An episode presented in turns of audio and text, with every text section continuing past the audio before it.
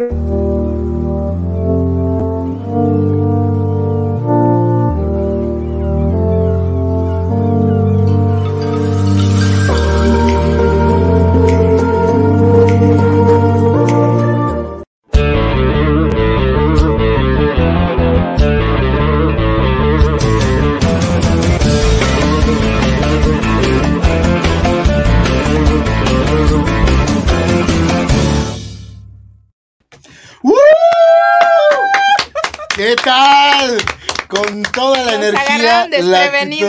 desprevenidos es que estábamos eh, tonteando público. Bienvenidos sean a un jueves más de recomendarte, ya en la recta final del mes de febrero.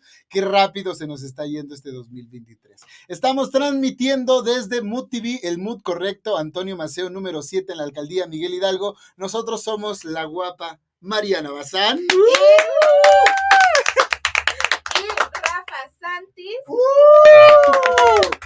Ahí que va a decir el sensual, Rafa Verón. el sensual. Es que ya está de más decirlo, ya lo sabemos. Y les recuerdo nuestras redes sociales. Las redes del canal son Mood TV con doble MWDTV. Allá abajo las están viendo. Ahí estamos. Las del programa Recomendarte Oficial en Instagram, en Facebook y en TikTok. Recuerden que subimos fragmentos de todos los programas a TikTok. Ahí están.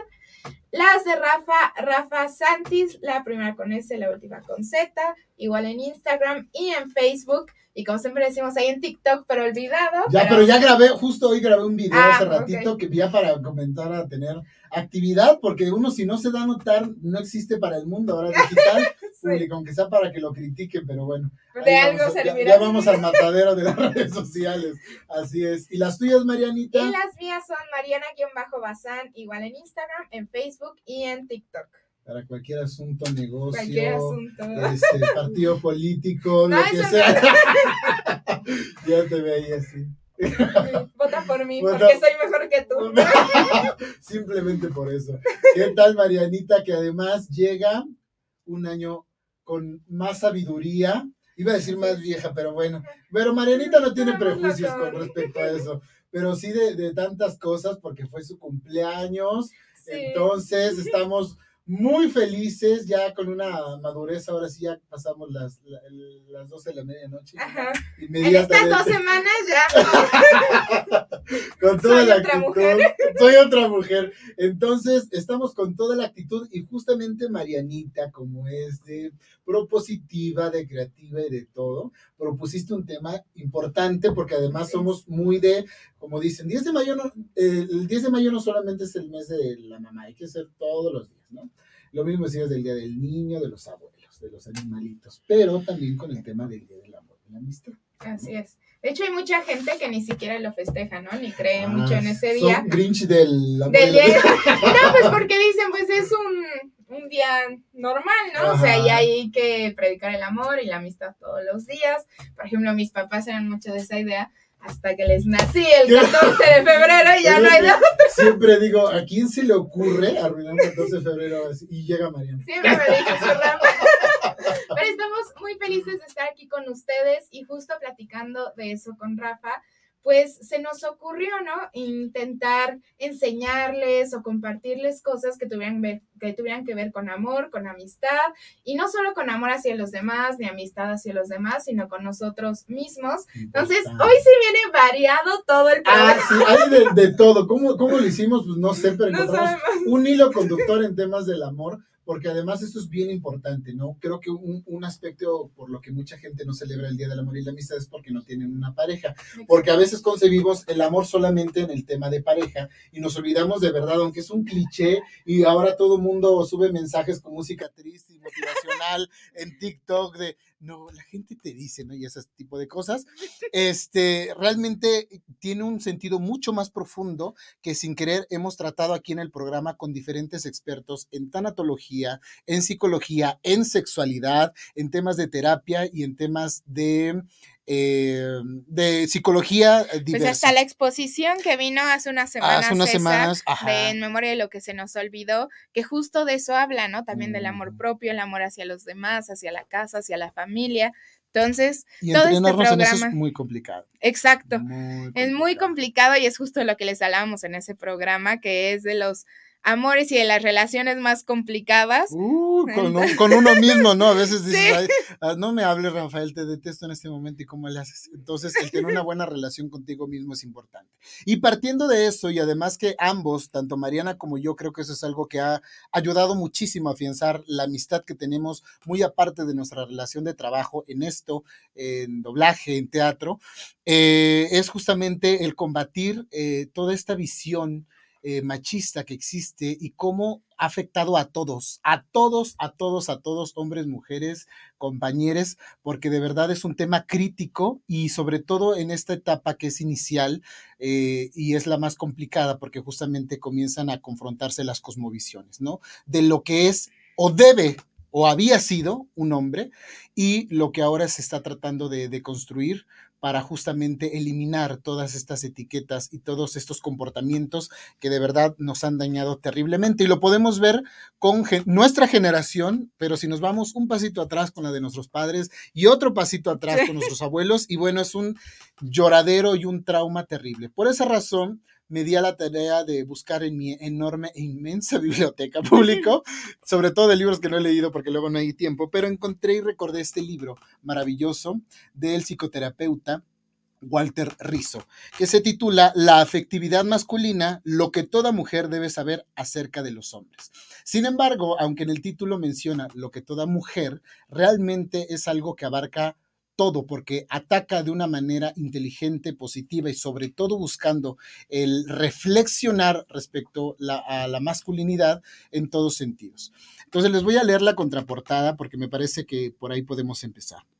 Dice, contrariamente a lo que algunas mujeres suponen, no es fácil ser varón. El estereotipo de la masculinidad, masculinidad impuesta por la cultura constituye un concepto contradictorio, absurdo y limitante de la afectividad humana. Es un modelo que enfrenta las exigencias sociales con las necesidades personales y del que es muy difícil liberarse a riesgo de parecer débil, cobarde o fracasado.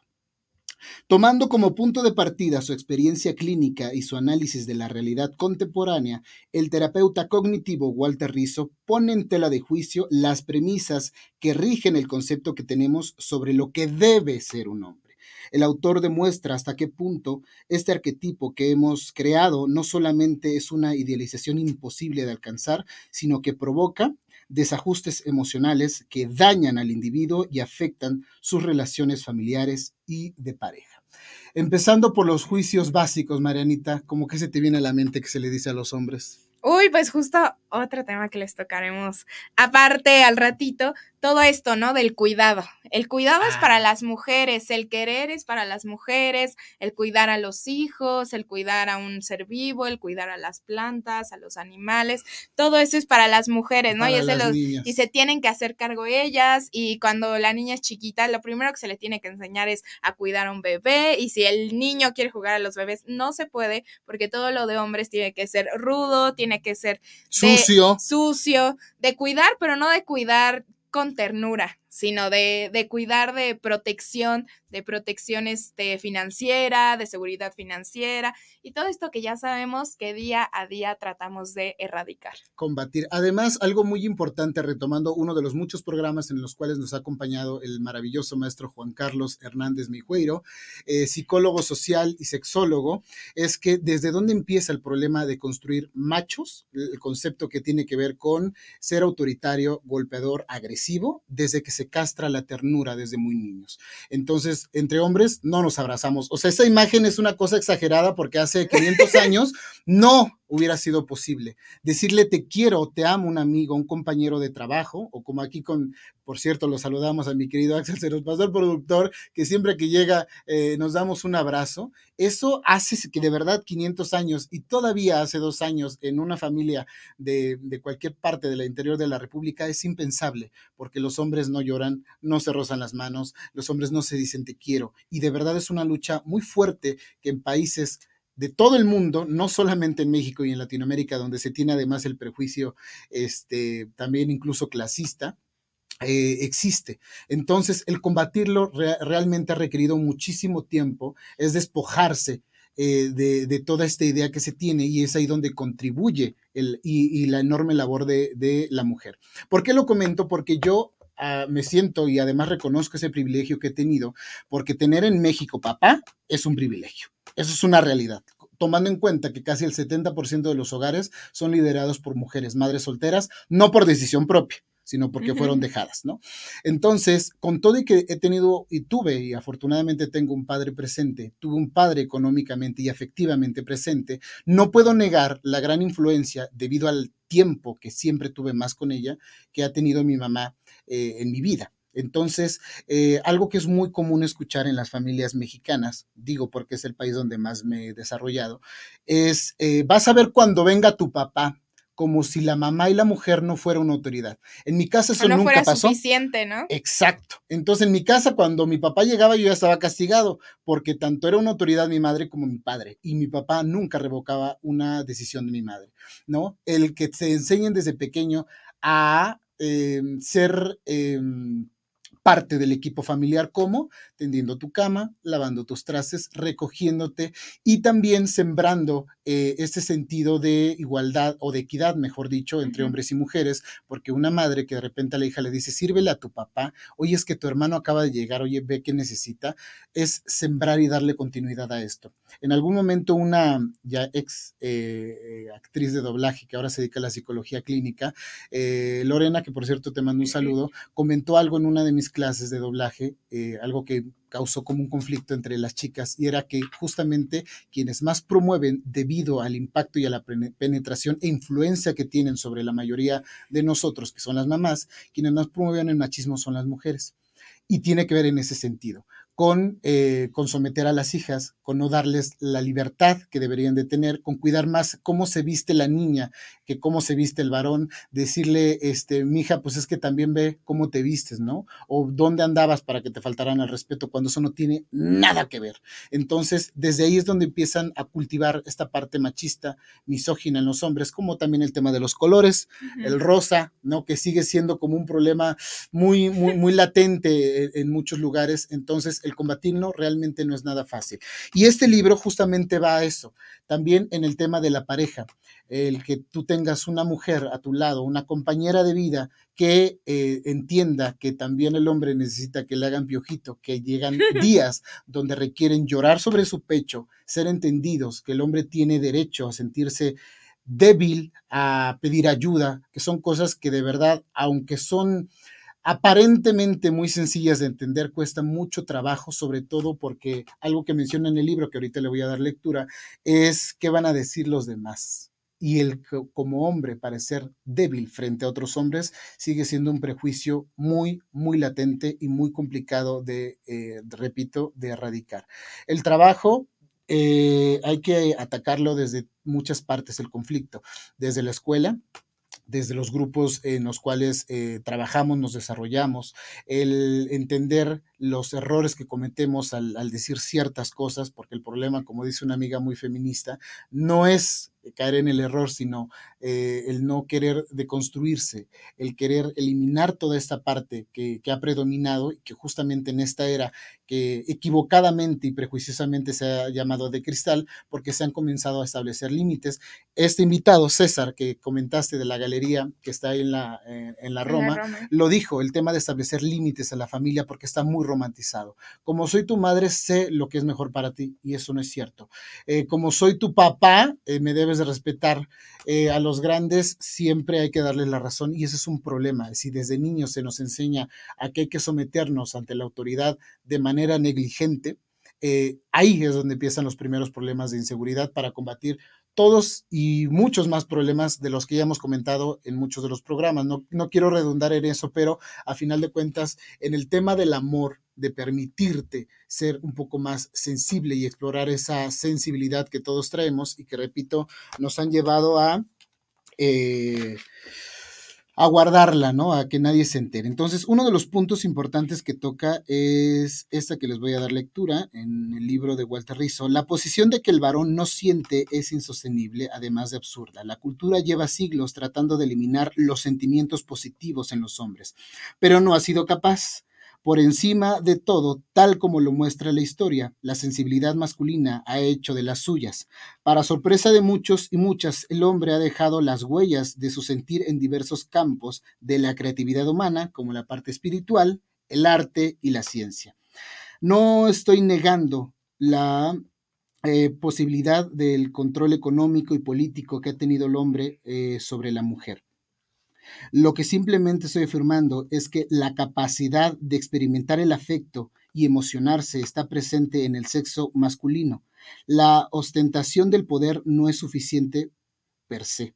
Para que ocurra el fenómeno creativo, se necesita de alguien que vibre y los hombres podemos hacerlo.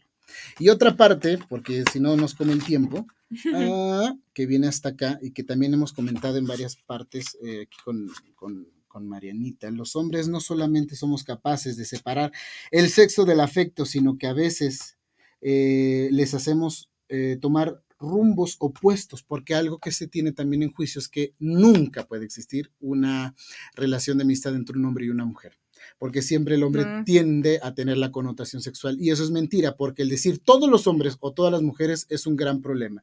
Algo que además se ha aclarado con, ese tema de machismo y feminismo, eh, que igual el maestro Juan Carlos Hernández Mejueiro ha comentado aquí en el programa, lo equivalente al machismo no es el feminismo, el feminismo es todo el sentido opuesto, la lucha por dejar de ser la sometida. Lo que es equiparable al, machismo es el embrismo, donde una mujer se asume inferior al hombre, sometida a, eh, sus eh, ideas, sometida a sus decisiones y sin sentido propio, donde la mujer dice yo nací para ser mamá, yo nací para estar en el hogar. Eso es un embrismo, donde la mujer se concibe a Em, a las ideas y a las decisiones del hombre. Y justamente el feminismo es todo lo opuesto.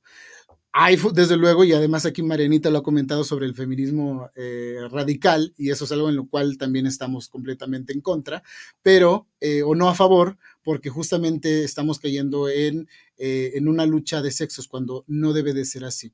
Y algo que yo escuché hace poco en una entrevista para ya finalizar con esto, de la actriz Laura Luz, que justamente ahora está dando algunas conferencias respecto a temas feministas, y ella comentaba que sería muy importante incorporar a toda esa lucha a los hombres, justamente porque vivimos en una sociedad, compartimos en una sociedad y esta, esta idea y estos conceptos nos han dañado absolutamente a todos desde que nacemos, desde que uno comienza a ver muchas cosas. Aquí también lo he comentado, en mi casa, para mí lo normal era que mi papá me diera un beso y un abrazo. Cuando uno sale al mundo externo muy niño, como en el kinder, te das cuenta, primero, que no todo mundo tiene papá, dos, que no todos son cercanos y afectivos y por lo tanto no hay un vínculo de confianza. Y por eso empiezan muchos de los primeros problemas emocionales. Por eso también resulta injusto que cuando llegas a la vida adulta, de repente eh, haya gente que diga, bueno, pues sí, tus papás se equivocaron, pero tú ahorita ya eres grande, ya decides. No es tan sencillo. Y por eso lo hemos tratado aquí con muchos especialistas, porque eh, a lo mejor con una vida cómoda como sin querer nosotros la hemos tenido, que eso es una monedita al aire, es cuestión de suerte, eh, realmente no es eh, tan, tan difícil, pero cuando alguien ha vivido marginado, cuando alguien ha vivido en una situación muy precaria y además con un mundo sumamente misógino, es muy complicado el comenzar a trabajar toda esta parte. El libro además maneja un lenguaje sumamente sencillo, no es algo rebuscado, que también es algo que buscamos aquí eh, recomendarles a ustedes. Es, un, es, una lectura ligera que van a poder comprender todos y es una buena manera de acercarse a, a la lectura, que eso también lo hemos mencionado. Aunque sean libros, hay muchos libros que no funcionan eh, como el, pensamiento millonario y el pobre es pobre porque quiere, este, ni tampoco eh, que, nada más con dibujar mandalas se van a quitar este, de la mente un abuso sexual o todas estas cosas. Entonces es muy importante y es un primer paso para el acercamiento a especialistas que hemos tenido aquí para que ustedes les ayuden con cualquier problema que, tengan, porque aunque tengamos la mente más sana, créanme, cuando uno va a terapia, eh, es un gran alivio entender que aún con una vida aparentemente cómoda, hay cosas que podemos mejorar para estar mucho mejor en mente, en cuerpo y en espiritualidad, que también lo hemos mencionado, no tiene que ver con un tema religioso la espiritualidad, ¿no, Marianita? Sí, acuérdense que también vino Ram y justo nos habla mucho de eso, ¿no? Que él es un maestro espiritual y este, y sí, no tiene nada que ver con la con la religión, creo que ni siquiera, no estoy segura, pero creo que él ni tiene religión, entonces de verdad no se vayan con ese cuento de, ay, no, es que si soy espiritual es porque tengo que tener una religión, no tiene nada que ver, ustedes pueden meditar, pueden sanar, pueden ir a terapia y no tiene nada que ver con las religiones.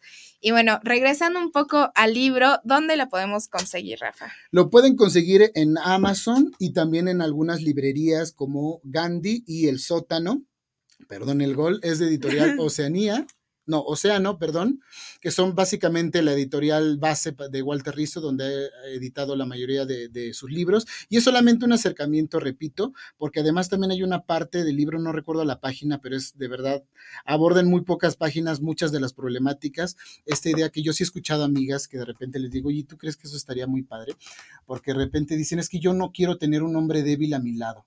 ¿Qué entiendes tú por debilidad? Pues que llore, ¿no? Porque a mí me gusta que me hagan sentir segura. Y un hombre sensible, entonces, si tú escuchas esto en un grupo de mujeres, pues difícilmente vas a decirle, hoy tuve un mal día, hoy me salió mal un negocio, hoy me equivoqué, hoy tengo ganas de llorar, ay, no, porque no me gustan los hombres débiles. Eso es algo bien importante, porque además si eso lo escuchan tus hijos, ya entendí que mi mamá no le gusta que nosotros lloremos, por lo tanto no voy a llorar.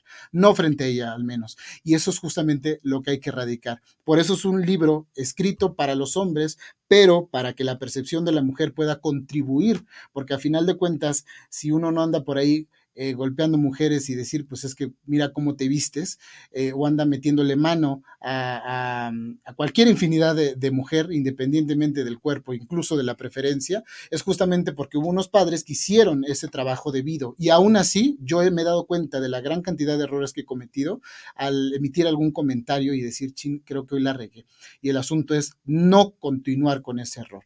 Entonces, de repente me llevé, ya me, me sobré un poquito de tiempo, una sorpresa eh, con algún algunas personas que hacen eh, eh, transmisiones ahorita que está tan, tan de moda en Twitch y de repente yo que lo abordo este tipo de temas en mis clases, de repente es triste darte cuenta que a lo mejor en clase los alumnos varones te dan eh, la razón o dicen, creo que entender su punto de vista, maestro, creo que esto no está bien que yo lo diga, pero en las transmisiones se sienten libres, no sé si para encajar o lo hacen porque realmente es lo que piensan y una gran cantidad de, descalificativos hacia la mujer y hacia el tema de sensibilidad de ser hombre. Entonces es triste porque el impacto que ahora puedan tener siendo muy jóvenes en las transmisiones es muy grande, es de verdad muy elevado para promover nuestra misoginia, para promover que el que dos hombres se abracen pues es de putos porque son las palabras que ocupan y no son conscientes. Ojalá que esto sirva para que hagamos conciencia sobre eh, la connotación en la cual utilizamos las palabras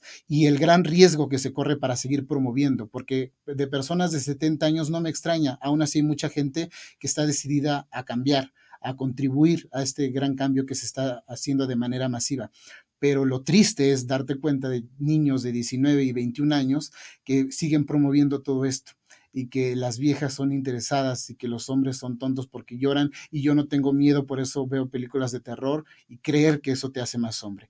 Aguas con eso, chicos, porque de verdad termina siendo eh, el futuro. Eh, eh, nos hace pensar que va a seguir siendo un caos como lo ha sido ahorita y como lo ha sido hace 500 años. Pero bueno, ahí está la primera recomendación. Vamos a un corte rápido porque Marianita, hablando de colores y de cosas, trae una recomendación importante. Vamos y volvemos.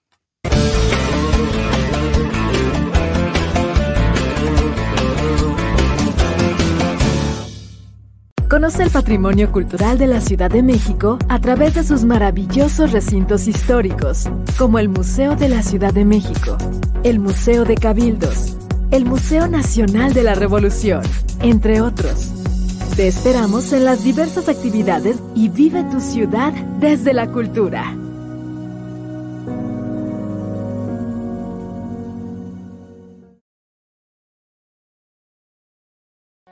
Somos la más grande coincidencia, la más grande casualidad.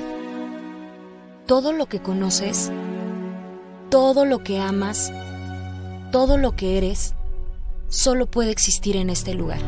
Este mundo que nos ha hecho vivir grandes experiencias, grandes momentos, nos presenta un nuevo reto. Hoy necesitamos vernos como hermanos organizados para superar juntos este problema y cuando lo logremos, nos volvamos a encontrar para darte la más cálida bienvenida en México. donde podremos disfrutar juntos nuestras blancas playas y aguas turquesas. Aventurarnos en nuestras selvas tropicales, montañas y desiertos. Sorprendernos con nuestras enigmáticas zonas arqueológicas, ciudades históricas y pueblos mágicos. Pero sobre todo celebrar juntos la vida. Por supuesto, acompañados de una gran comida mexicana.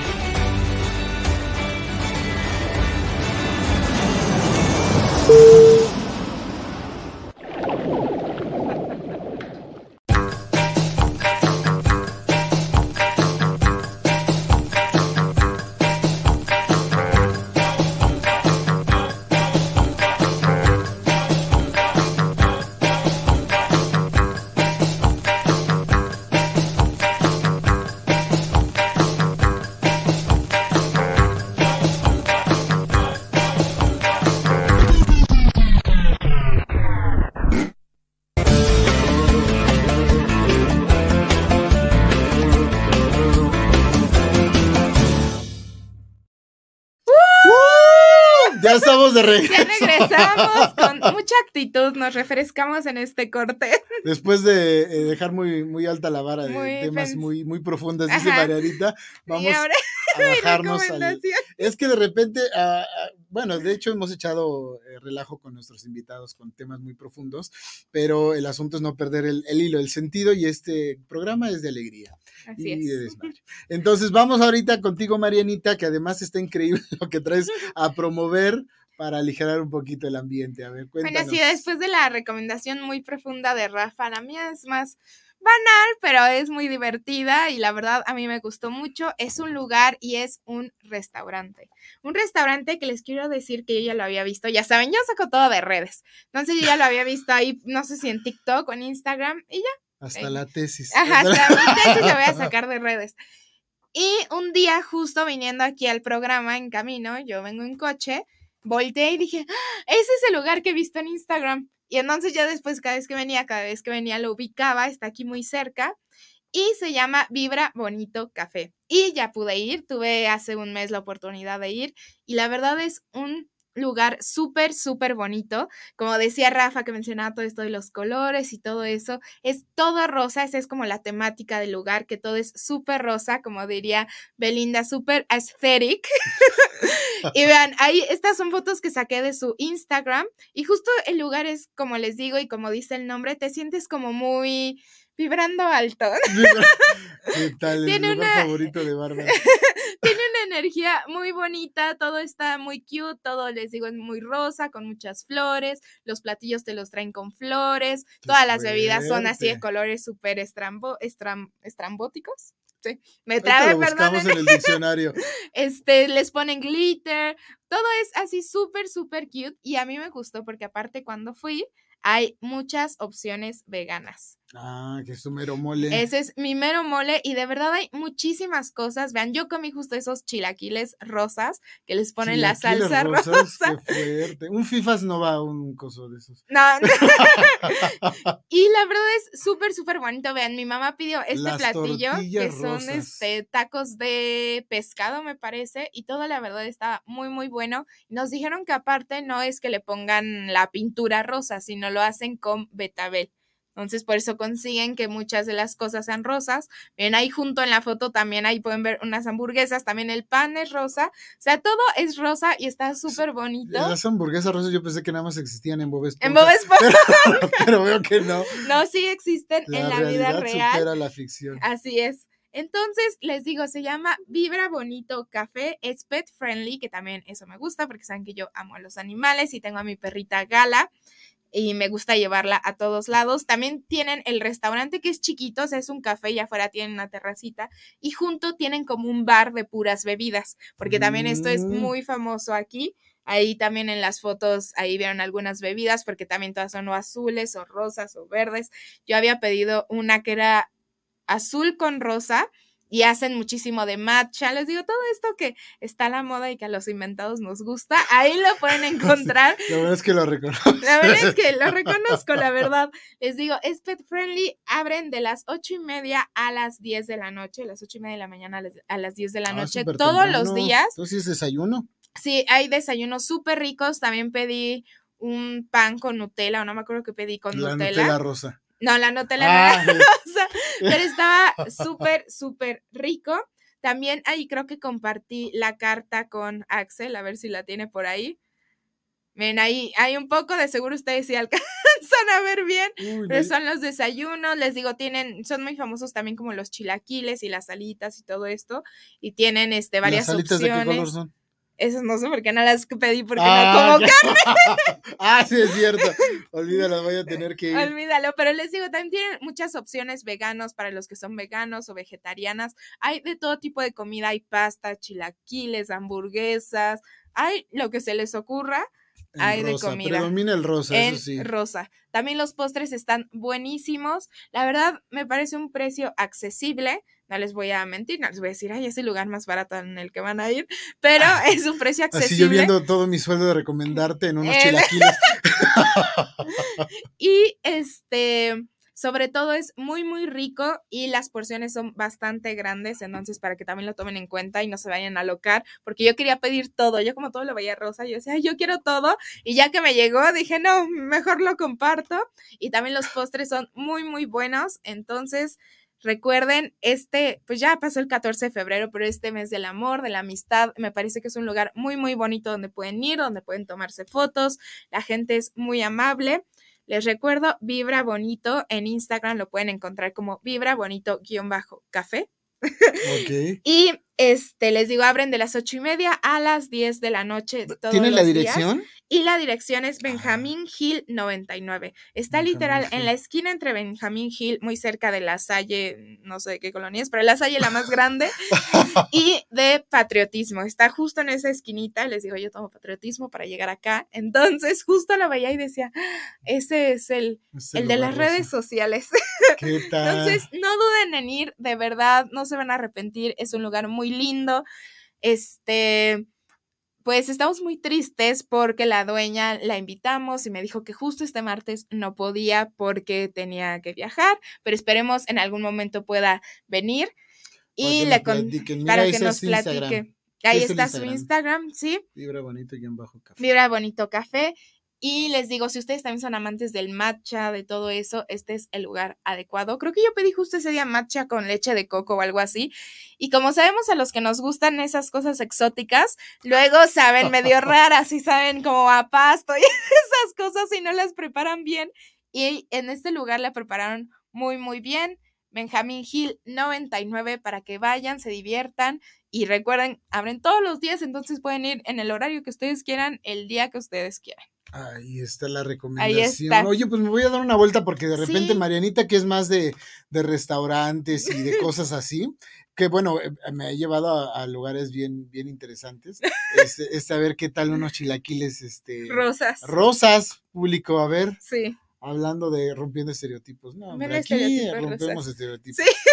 Y, y vamos a, a darnos la oportunidad y ojalá que sí, que, que la dueña eh, pueda venir a platicarnos un poco, porque además, como las canciones, a veces nada más las escuchamos y decimos, ahí está padre, pero todo lo que hay detrás y el Sí. por qué el concepto, en este caso del lugar, por qué de ese color, por qué eh, eh, adecuar ese tipo de platillos que son, pues, prácticamente en todos los lugares los encontramos, pero por qué darle este toque especial, como lo que hemos eh, promovido en, en, otros, en otras ocasiones, que le dan un toque especial y entonces realmente es único Algo para distinguirlo. para justo. distinguirlo del resto. Entonces, así pasó hace unas semanas con otro lugar que, que compartimos donde sí pudieron venir. Y entonces, ese es el asunto, darle el toque especial. A, eso, es, eso es parte de las características, ¿no? Que, es- que sepas que aunque encuentras el mismo tipo de platillos, la verdad es que la preparación, la presentación, porque eso de que de la vista nace el amor.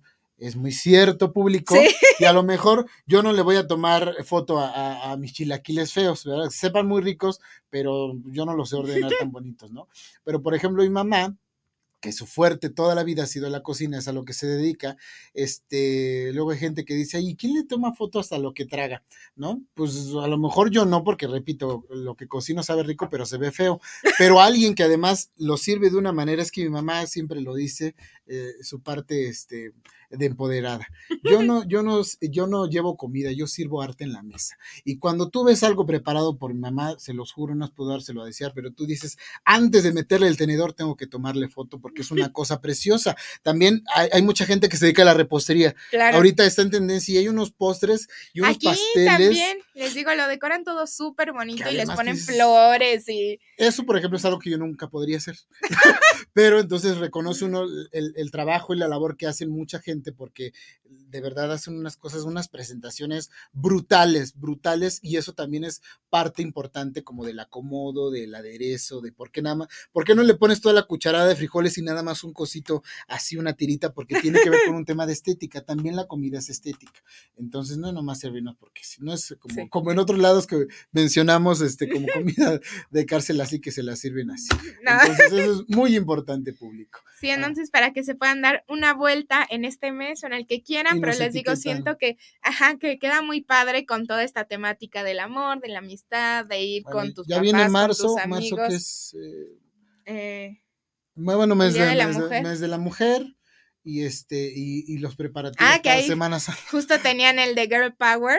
Ah. Les digo, este lugar es para tomarte fotos, le puedes tomar foto a todo, encuentras rincones para tomarte fotos donde sea y también si no se quieren quedar y nada más quieren pasar de rápido, les digo que está el bar, que pues obviamente no venden alcohol, son puras cosas así súper dulces. y eso, y cafés y todo eso, pero igual pueden pasar y se lo llevan y ya se van. Entonces, no se lo pierdan, Vibra Bonito Café en Benjamín, Benjamín Hill 99, aquí en la ah. Ciudad de México, que eso también es importante. Ah, sí, porque sí, los que nos venden Michoacán, voy a ir, ¿no? a Ciudad de México, hay que aclarar todo, Marianita. Muy bien, Marianita, pues vamos a darnos una vuelta, bueno, yo sí, ya saben que yo, las cosas que no conozco que trae Marianita y viceversa, este, las tratamos nosotros también de consumir, de ver, de leer las series que ella dice, los invitados, los libros, todo eso para saber realmente y decir, ah, ya entendí. Muy bien, vamos a nuestro segundo corte porque vienen cosas interesantes y nuestros invitados de esta tarde que vienen a hablar de algo que a mí me maravilla porque yo soy feliz con las plantas. Vamos y volvemos.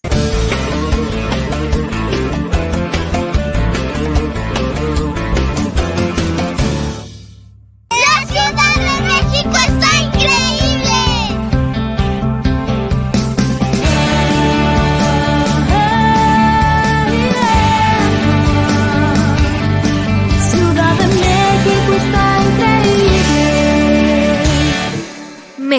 visitmexico.com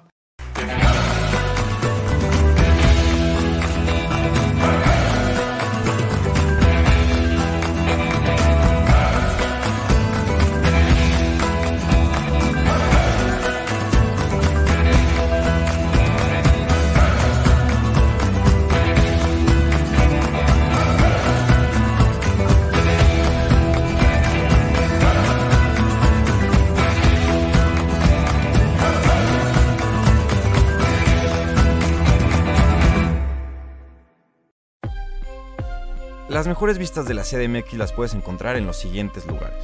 El Mirador de la Torre Latina. Ubicado en el piso 44 de la torre, ofrece una vista espectacular del centro histórico de la Ciudad de México. Te recomendamos disfrutar de los atardeceres. El Ángel de la Independencia.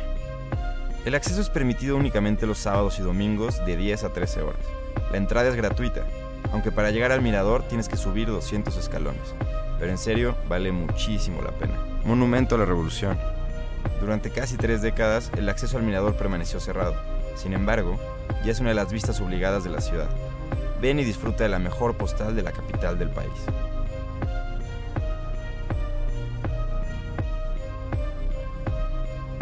CDMX, la capital de los grandes eventos.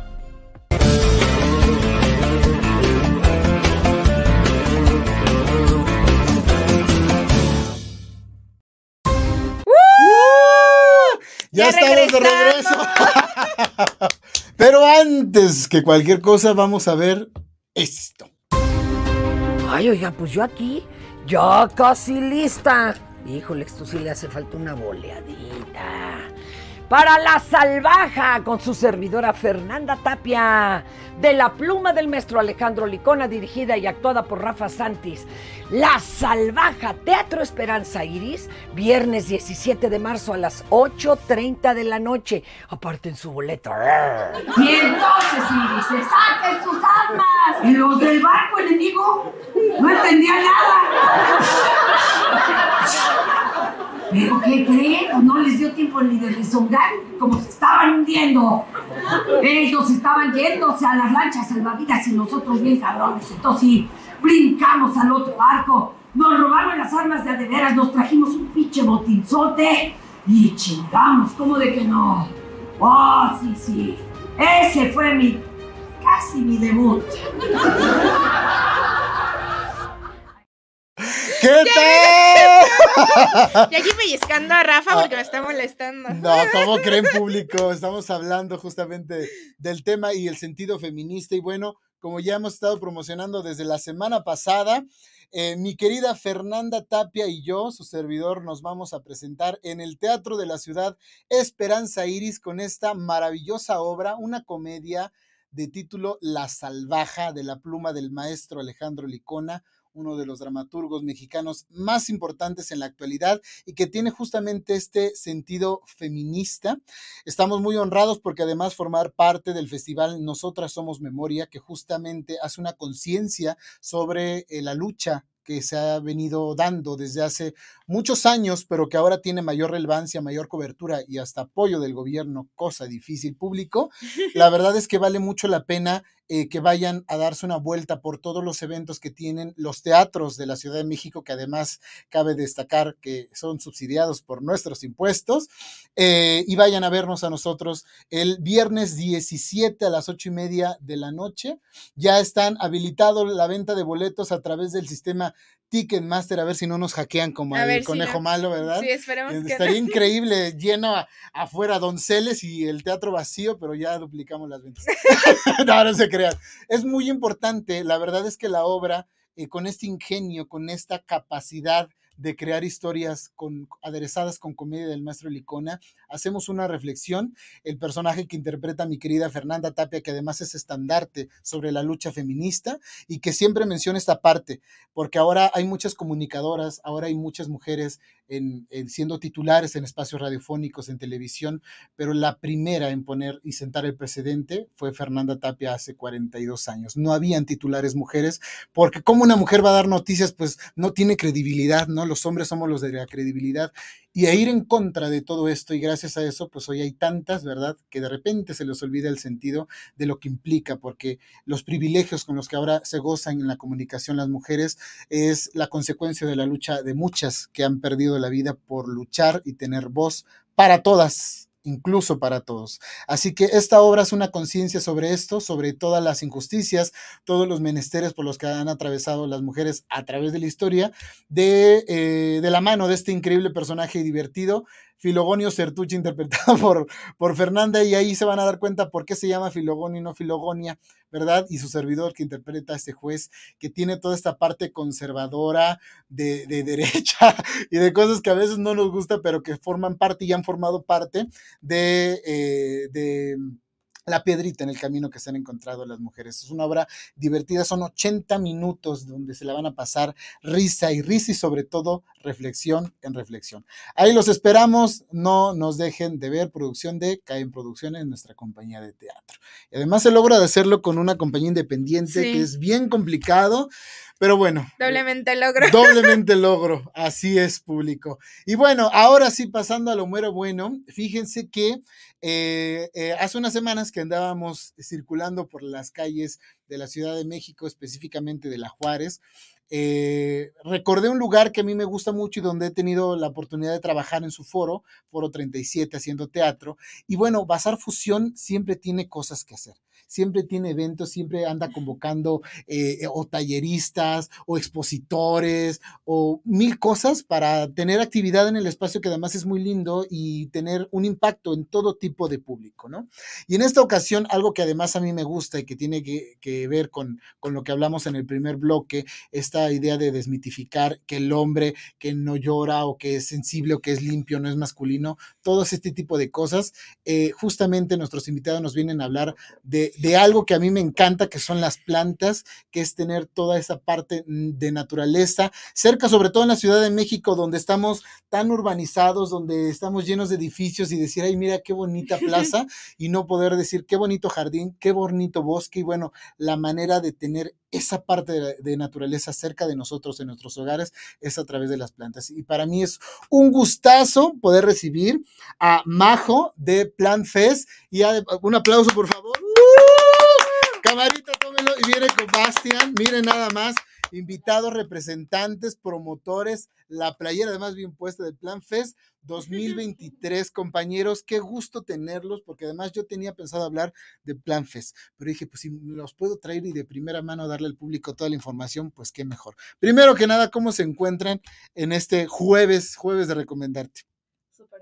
Muchas gracias por la invitación. Su programa está muy interesante, muy completo. Ay, muchas gracias. Me encanta todo el hilo conductor para poder llegar al tema de las plantas. De verdad que sí, fue complicado, pero bueno, no hay imposibles. Se logró. Se logró, se lo sí se pudo público. Pero además hablarnos de verdad de algo que a mí me encanta y es de verdad las plantitas, pero no nada más es como para de adorno, tiene todo un coso que ver porque además tú eres eh, horticultor ambiental y paisajista de profesión, eso me encantó. Me encantó, me encantó porque vi todo el material, todo el contenido, no tenía el gusto de conocer todo este concepto, pero bueno, de su ronco pecho, ¿qué es Plan Fest? ¿Cuándo nació? ¿Cómo surgió? ¿Cómo se conocieron? Cuéntenos todo sobre el ajo, chicos. Claro, entonces el, el Plan Fest nació en 2019, justo antes de la, de la pandemia con la idea de que en la Ciudad de México eh, hay un tema de accesibilidad hacia las plantas. No tenemos como eh, la información cuando las compramos. Claro. Entonces, eh, igual para la gente que vive en el, centro de la ciudad es algo complicado ir hasta, hasta los mercados que están al sur. Claro. Y entonces decidimos como hacer un evento juntando todos los actores que hay de macetas, de plantas, de huertos, reunirlos todos en un solo lugar para un fin de semana. Ah, increíble. Miren, ahí tenemos una foto con los compañeros. y sus plantas. Y sus plantas. el señor y la señora de las plantas. El señor y la señora de las plantas. Yo así soy. Porque además ahorita es algo muy, muy de meme, muy de tendencia. Pero además es algo muy cierto y, es parte de verdad de acercarnos a esta parte de sensibilidad, de empatía con, con, la naturaleza que lo tenemos muy presente en el de boca en boca, pero poco en la acción, siento yo. Pero su labor va más allá de solamente organizar y gestionar toda esa parte de ver dónde, dónde hay otros, como siempre digo yo, otros locos como yo, que tengan este sentido, este gusto por las plantas, este respeto, para sumar a este proyecto que, bueno, ya son cuatro años de estar en, la, lucha y no es la primera vez que llegan a Bazar Fusión. No, ya hemos realizado varias ediciones ahí en Bazar Fusión, pero justo llegamos a este lugar porque queríamos un lugar más céntrico y que estuviera bien conectado para que cualquier persona pudiera llegar en cualquier tipo de transporte, o sea, auto particular, metrobús, metro, ecobici. Entonces, es justo lo que decía Bastian, o sea, tratar de que sea un espacio donde se juntan todos estos actores y que sea fácil que tú puedas encontrar productos de calidad y aparte como esta experiencia de conocer a otros amantes de las plantas y también ofrecemos pláticas, talleres, de hecho tenemos gran amistad con algunos que son influencers de las plantas, entonces también es el punto para que sus fans puedan conocer a estas personas y que puedan crear como aún más este vínculo en las, con las plantas. Fue complicado el acercamiento para, para encontrar como este nicho de, porque de repente estamos como muy regados a los que nos gustan, ¿no? Porque, por ejemplo, yo a lo mejor no soy promotor, pero sí soy consumidor. Me encanta ir a los lugares donde hay plantitas, yo siempre soy, ¿y, ¿y cómo se llama esta, no? Y este, porque además, bueno, mi mamá que, que nació en el campo, allá en Oaxaca, se sabe el nombre de todo de todo. Entonces le digo, ¿a poco tiene un nombre? Sí, fíjate que este y el clima, ¿no? Y por ejemplo, hay una, hay una que tocas y como que se, Se mueve, se cierra. Y ¿qué yo dije, ¿por qué? ¿No?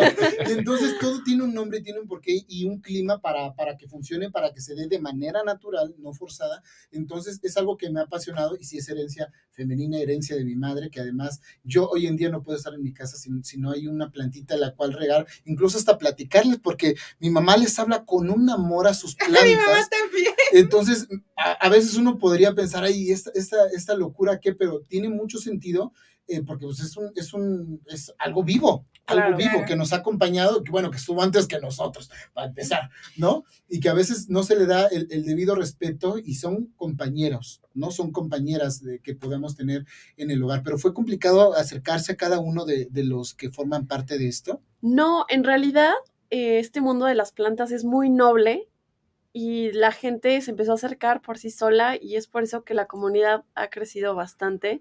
De hecho, acabamos de llegar a los 10.000 seguidores en nuestro Instagram. Ah, Entonces, fíjense. eso fue un gran logro. Claro, Y justo demuestra, o sea, que esta comunidad es muy grande y que tiene sed de plantas y de aprender todo lo que hay alrededor de ellas. Y entonces, ah, por eso estamos nosotros, tanto Bastián y yo, como para poner todo esto sobre la mesa, para que la gente se sienta en confianza y que pueda llevarse plantas a su casa y que no pase como lo que llega a pasar en los mercados, ¿no? Que preguntas por una planta y cómo se cuida. ah, claro. No Y, que no saben o que nada más te inventan algo como para Ajá. que la compres, ¿no? Ajá. Entonces, eh, justo lo que hemos logrado crear es como esta red de confianza donde la gente va a conseguir sus plantas, pero también a vivir la experiencia. Y informarse, eh, quitarnos un poquito, que siempre lo digo, a veces se ocupa de una manera negativa la palabra ignorancia, pero en la ignorancia nadamos todos. La ignorancia es el desconocimiento. Y eso es lo que muchas veces existe, porque hay plantitas que nos puedan gustar, pero no son para estar dentro de la casa. Ah, claro, eso siempre es pasa. común. Muy- es que yo la quiero tener adentro y ya van como seis que se le muere. Señora, pues es que, que de verdad educarnos, informarnos adecuadamente, hacia el tipo de riego, porque de repente yo sí tengo que confesar, llegué a matar en mi infancia algunas plantitas de mi mamá, porque no las puedes regar a cualquier hora. Ah, No, entonces es que ahorita está muy fuerte el sol, entonces eso lejos de ayudarle le va a afectar, entonces siempre es mejor o muy temprano o muy noche cuando ya toda esta, es como si tú llegas, ¿no? Acalorado, súper agitado, sudando y te metes al refri a tomarte algo frío.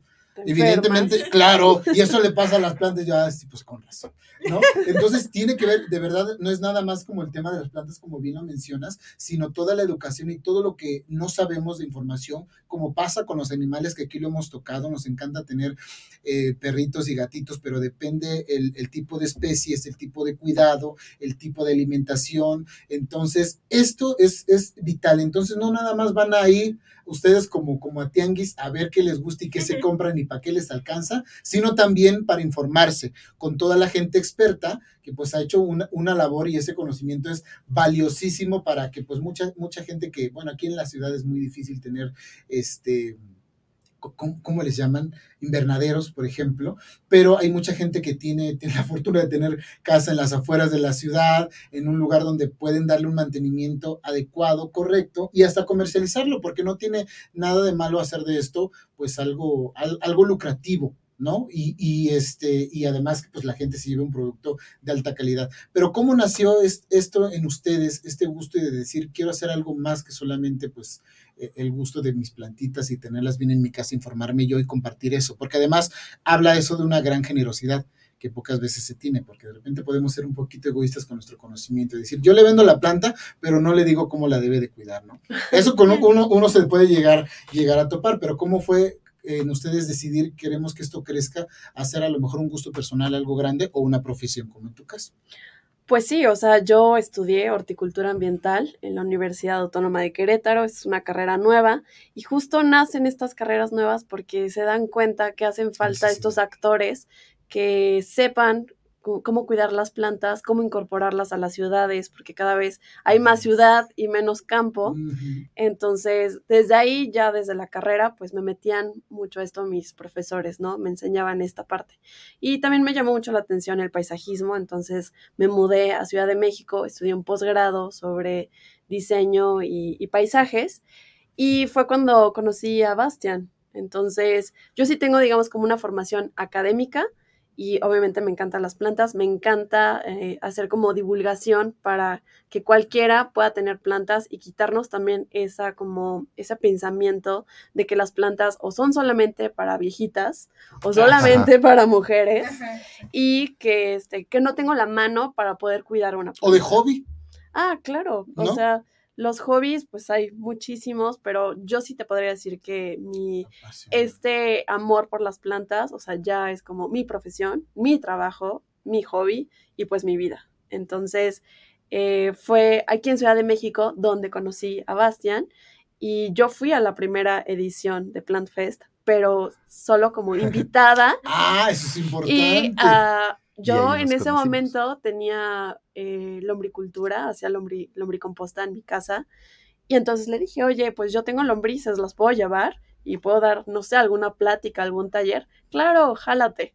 Y ahí fue donde conocí a Bastian. Y con el tiempo decidimos trabajar juntos. Es que eso es, es bien importante, por eso de verdad a veces uno cree que, que para hacer un gran cambio, meterte en una profesión o meterte en un cierto sector, eh, debe de llegar todo de golpe y es poco a poco. Y, y el hecho de que tú llegues como espectador puede de- de desembocar en volverte socio, en volverte promotor, en hacer franquicias, en hacer mil cosas y sobre todo compartir eh, el conocimiento valioso que, con el que ahora cuentas y que desde luego has reforzado porque uno ve muchas cosas en la escuela y hasta que no hace labor de campo, Claro. dices, híjole, me faltaba todo un mundo, por eso existen los posgrados y las especialidades, porque yo siempre les digo a mis estudiantes, eso de que ya salí de la licenciatura, acabé mi carrera, no, mi niño, Apenas, apenas vas a empezar, porque ahorita es donde viene lo bueno, donde uno refuerza y además eliminas mucha, mucha información, pues ya caducado que no se ajusta a los nuevos tiempos. Y algo bien importante, son nuevas carreras debido a la necesidad que hay, urgente, así de foco rojo, nos estamos muriendo todos, porque le estamos dando prioridad a cosas muy banales, que el divertimento está bien, pero pues sí, hay demasiadas plazas y pocos parques y los pocos que están no se les da un mantenimiento, no hay un interés nuevamente gobierno para conservarlos y para que sean áreas donde los niños puedan acercarse y no solamente a divertir y contemplar y cubrirse del sol, porque eso sí, buscamos un arbolito para que nos dé sombra, ¿no? Pero no hacemos conciencia sobre todo lo que implica y a lo mejor el acercamiento para que haya un cuidado. Y además buscar un lucro, porque yo me imagino eh, que, que eso también lo, comparto mucho. Este, es, es más difícil que un padre eh, con una formación tradicional diga, ay, no, qué horror, mi hijo quiere ser médico. Este, eso difícilmente pasa, pero tú le dices, quiero ser actriz, quiero ser actor, y es como, puta, ¿no? Mamá, me quiero dedicar a las plantas, mi hija, ¿y de qué vas a vivir, no? Porque hay muchos juicios, y de verdad, esto creo que puede ser un aliciente para muchas mujeres y hombres de diferentes edades que digan, de eso se puede vivir, y además puedes hacer una labor social importantísima porque realmente estás comprometido con todo esto y que no haya un miedo, porque eso es algo que, que fomenta mucho el, el, que la gente, los jóvenes estén desertando. No estudio esto porque dicen que te vas a morir de hambre, entonces ven puras cosas administrativas y de negocios. Yo de repente les leo un discurso de Federico García Lorca sobre cómo el gobierno habla tanto de reivindicaciones económicas y no culturales no artísticas. Y estamos sedientos y necesitados todo el tiempo y creo que esto es otra parte en la cual se puede hacer una labor muy importante. Por eso para mí era eh, de verdad eh, importante hablar de esto, pero hacerlo mejor de la mano de ustedes y que le platiquen a todo el público, porque estoy seguro que pueden, así como tú, llegar más gente y decir, oigan, yo podría aportar esto y decir, padrísimo, para seguir sumando más y que vean que esto pues vale la pena y de verdad tenga el apoyo del gobierno que a veces no se tiene, porque, híjole, es, es tan complicado, nos podemos expandir en, hablando en temas políticos, pero de verdad es muy urgente que se haga algo respecto a esto y que, bueno, que Bazar Fusión, que tiene además una ubicación eh, valiosísima en la alcaldía Cuauhtémoc, todavía es La Juárez, eh, la gente se pueda dar una vuelta. Pero bueno, días, horarios y hay costos que van a encontrar la gente para que se den una vuelta. Perfecto. Bueno, el Plant Fest, que es la doceava edición, va a ser como sede el Bazar Fusión. Bazar Fusión. Y comienza el viernes 24 de febrero a las 11 de la mañana y finaliza a las 7 pm ese día, uh -huh. pero también tenemos sábado y domingo. Y los tres días hay pláticas y talleres, por ejemplo, El viernes tenemos un taller justo con una influencer de plantas que va a ser Beer and Plants. Entonces, mientras te tomas tu chelita, puedes estar platicando y ella te enseña como su experiencia. Creo que van a hacer como trasplante con algunas plantas y todo es una convivencia muy relajada. Y después el sábado hay un taller de orquídeas, que también son como de las plantas Ah. más queridas, pero Sí. también más temidas, Ay, no. Justo como por el nivel de expertise que Sí, requieres. claro. Sí. Ah, porque eso también es algo importante de Plant Fest, o sea que hay plantas para todos. Entonces puede ser la planta, tu primer planta súper básica, o puede ser una planta ya como con un nivel de expertise muchísimo más, eh, bueno, bueno, mayor, ¿no? Entonces puedes encontrar plantas desde 5 pesos hasta plantas de miles de pesos porque son de colección y son rarísimas o son plantas variegadas y por lo mismo son muy codiciadas. Mm. Eh, también justo ese sábado va a haber una plática del uso seguro de agroquímicos. Porque sí, o sea, estamos en un momento en el que necesitamos regresar como a lo orgánico, a lo natural, pero el chavo que va a dar esta plática es un ingeniero agrónomo, que también es nuestro amigo, y que él justo sabe utilizar de manera responsable a los agroquímicos, entonces también va a dar esta plática justo como para quitar también este como estigma de que los agroquímicos están mal. Están mal cuando se usan de forma inadecuada, ¿no? Entonces justo él nos va a platicar cómo utilizarlos. Esta va a ser una plática completamente gratuita. Es el sábado de 2 a 4 pm. Y luego el domingo vamos a tener un curso sobre mi primer huerto. Ah, ¿qué Entonces, eso también es muy importante y más aquí en las ciudades, que como tú mencionabas, cada vez hay menor cantidad de áreas verdes o qué tal que esas áreas verdes están desaprovechadas, ¿no? O sea, qué tal que siempre están como las mismas plantas, cuando ya hay espacio, ya hay recursos que se destinan, ya hay gente que va y que da mantenimiento a estos espacios y que solamente son ornamentales o contemplativos, pero qué tal si estos espacios nos dieran algo más, ¿no? O sea, qué tal que en lugar de que fuera un árbol, como por ejemplo las jacarandas, en lugar de eso fuera, no sé, un naranjo. Entonces, o un limonero, que después el limón está carísimo, ¿no? Sí, claro. Entonces, que puedas ir al camellón o al parque de tu, de tu colonia y puedas cosechar algo, ¿no? Entonces, eso también ayuda a hacer comunidad y justo este taller te enseña cómo empezar a cultivar tus propios alimentos. Porque también hay algunos parques de la ciudad donde sí uno se puede encontrar algún nopalito, alguna guayaba, pero como no tienen el cuidado, porque son árboles que crecieron, alguien aventó una semilla y sin querer se dio, no se puede consumir. Y eso también es muy importante aclarárselo, sobre todo a los niños, porque yo luego veo que, mira, mamá, encontré una naranjita, ¿no? Y debido a que no tienen el cuidado, no se pueden consumir y sería padre que pudiéramos ir por la calle y encontrar este tipo eh, eh, de plantas, de, de frutos, para, pues, para un consumo personal, pero lamentablemente no es así y hay muy poco, muy poco interés, muy poca cultura porque no lo ven necesario. Sin querer voy a meterme un problemita, pero simplemente lo que pasó con, eh, está muy preciosa la, la plaza mítica, pero todo lo que hubo ahí eh, con respecto al, al destrozo de, de flora y fauna eh, fue terrible. Y el agua. y el agua, que además a la gente de Coyoacán les está Joco. afectando. Entonces, eh, de verdad hay, hay más interés por llenarse las carteras que, que por apoyar.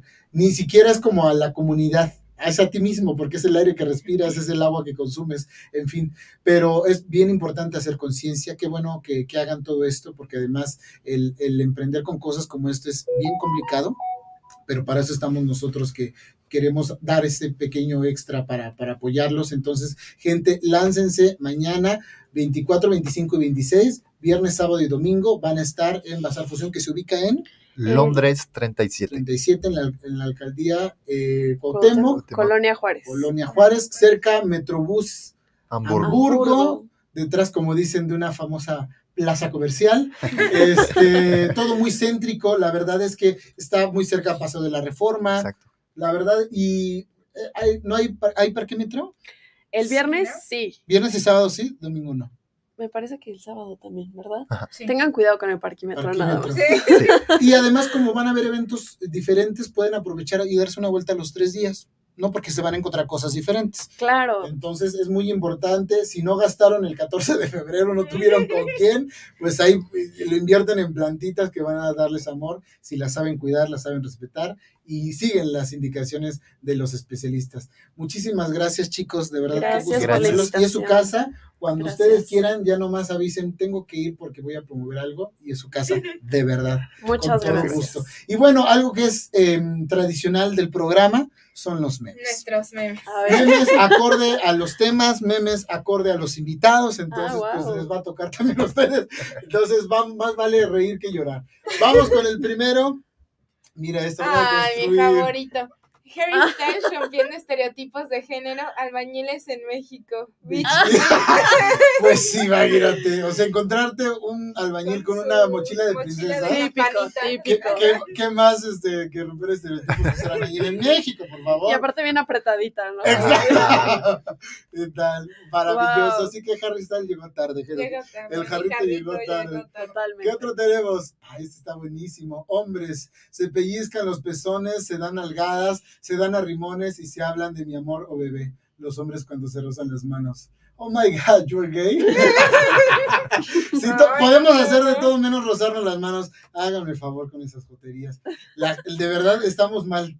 Y por eso es que nacen los, los memes y por eso es que nacen como las etiquetas que a- algunos los utilizan para, para agredir, pero creo que el, el tema de los FIFAs es más para hacer conciencia de Ujú. lo machitos que a veces equivocadamente están, ¿verdad? Entonces, vamos a ver qué otro. Mire este, Señora de la plantosaurias, que ahorita que está tan de moda. Miren, aquí, aquí estamos varias. Ay, sí. Sí soy. Sí, soy. ¿Qué otro tenemos? Ah, mira, yo en las fiestas, mira, esas son mis Ah. plantas. Ya me imagino al Bastian. También. Todos mostrando de los perrijos, de las uñas y Bastian de sus plantitas. Igual yo, eh, se los juro. Otra, La escena. la escena. Todos los Hombres. hombres son lágrimas Las de de macho. macho. Oiga, ¿cuán- si hubo gente, me consta que hubo chicos que lloraron.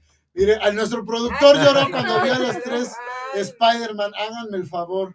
No, hombre. Ah, Eso es habla- estamos hablando de romper estereotipos. Pero la cara de enojado, ¿ves? Sí, para que no piensen que estoy llorando por ser débil. No, estoy llorando porque soy muy Porque macho. me dio coraje, Porque ¿no? me dio- ¿Qué otro tenemos? Qué fuerte. Mi Ah, cara este. cuando un amigo FIFAs dice que él no se asusta con las películas de terror porque es hombre. Mm, Mm, ya. Por preguntón, ¿no? Gracias por preguntar. Efectivamente, yo sí soy. ¿qué yo no entiendo qué tiene que ver. Mira, este Marianita. ¿Lo leo? Sí. Mi mami dice que el azul es para los niños y rosa para las niñas. El orden natural de la vida. Ya ven, los hombres no pueden ir no al, al a vibra vibra bonito. bonito. Qué rosa. Qué cosa, pero de verdad, son cosas de las cuales nos reímos, pero la finalidad Sí, creo que de esto es reflexionar, de decir, a veces soy muy tonto con este tipo de cosas, por no decir otra palabra, y definitivamente el asunto no es los errores que podamos cometer con todo esto, sino el de construirnos, el darnos la oportunidad de reflexionar, porque todos en algún momento hemos dicho muchas cosas sin pensar, cosas que a lo mejor antes no es que estuvieran bien, porque nunca estuvieron bien, pero como no había un límite, no había una reflexión detrás del impacto que pudiera haber de todo lo que nosotros podemos decir y comentar en un micrófono, en la pantalla o en el día a día en la casa, lo que una mamá dice a un hijo, lo que un papá y viceversa, es bien importante como el cuidado de los animales, ya lo hemos hablado, el respeto a, los animales que no es eh, un regalo de Navidad, la conciencia y también el cuidado de las plantas, el respeto que se les pueda tener. Entonces, es, un, es una labor y un trabajo que va para mucho. Quizá esos cambios, como también ya nos lo compartió uno de nuestros especialistas, las luchas ven reflejados sus resultados 20 años después. Así que todo esto que estamos haciendo ahorita, quizá en 20 años otros lo van a disfrutar, pero creo que no está de más sembrar y poner las primeras piedritas para que hagamos un cambio, porque aunque para muchos es tarde, yo cuando veo bebés que siguen naciendo, cuando veo chiquitines con ganas de acercarse a, a los animales con un amor, con un respeto a las plantas, a otro ser vivo, digo, creo que todavía hay esperanza, no podemos decir ya es demasiado tarde y no podemos hacer nada. ¿O no, Marianita? Así es. Pues muy vámonos. cierto. Pero muchas gracias, muchas gracias, por venir. Gracias a ustedes. Por reírse chicos. y divertirse con nosotros, miren la, la Plan Fest, la playera oficial. Eso también lo pueden encontrar. Todavía no. Todavía no, este solamente es del equipo.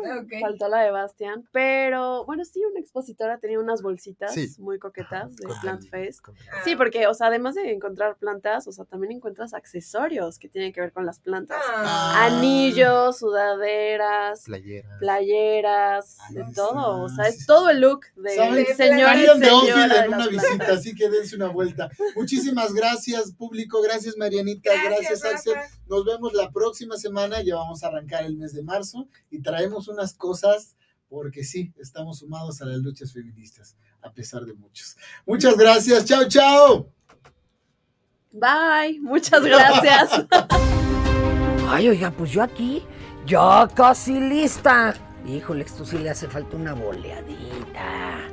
Para la salvaja, con su servidora Fernanda Tapia. De la pluma del maestro Alejandro Licona, dirigida y actuada por Rafa Santis. La salvaja, Teatro Esperanza Iris, viernes 17 de marzo a las 8.30 de la noche. Aparten su boleto. Y entonces, Iris, saquen sus armas. Y los del barco enemigo no entendían nada. ¿Pero qué creen? No les dio tiempo ni de rezongar, como se estaban hundiendo. Ellos estaban yéndose a las lanchas salvavidas y nosotros bien cabrones. Entonces sí, brincamos al otro barco. Nos robaron las armas de a de veras, nos trajimos un pinche botinzote y chingamos, ¿cómo de que no? Oh, sí, sí. Ese fue mi, casi mi debut.